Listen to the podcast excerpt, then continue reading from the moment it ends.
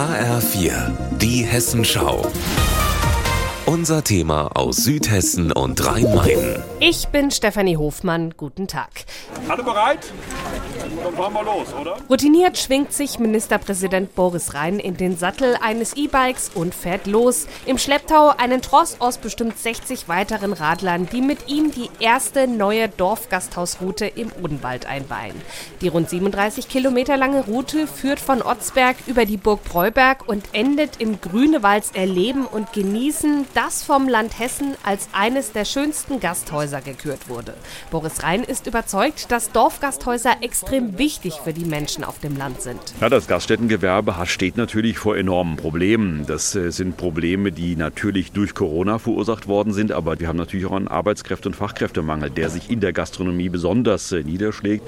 Und ich glaube, dass wir auch da gut beraten sind, ähm, zu werben für Dorfgasthäuser. Denn Dorfgasthäuser haben ja eine Funktion über das Wirtschaftliche hinaus. Sie sind ein wirklicher Treffpunkt und Mittelpunkt äh, für die Menschen vor Ort. Insgesamt acht neue Dorfgasthausradrouten wurden ausgearbeitet. Sie alle führen entlang von lokalen Sehenswürdigkeiten und enden am vom Land ausgezeichneten Gasthäusern.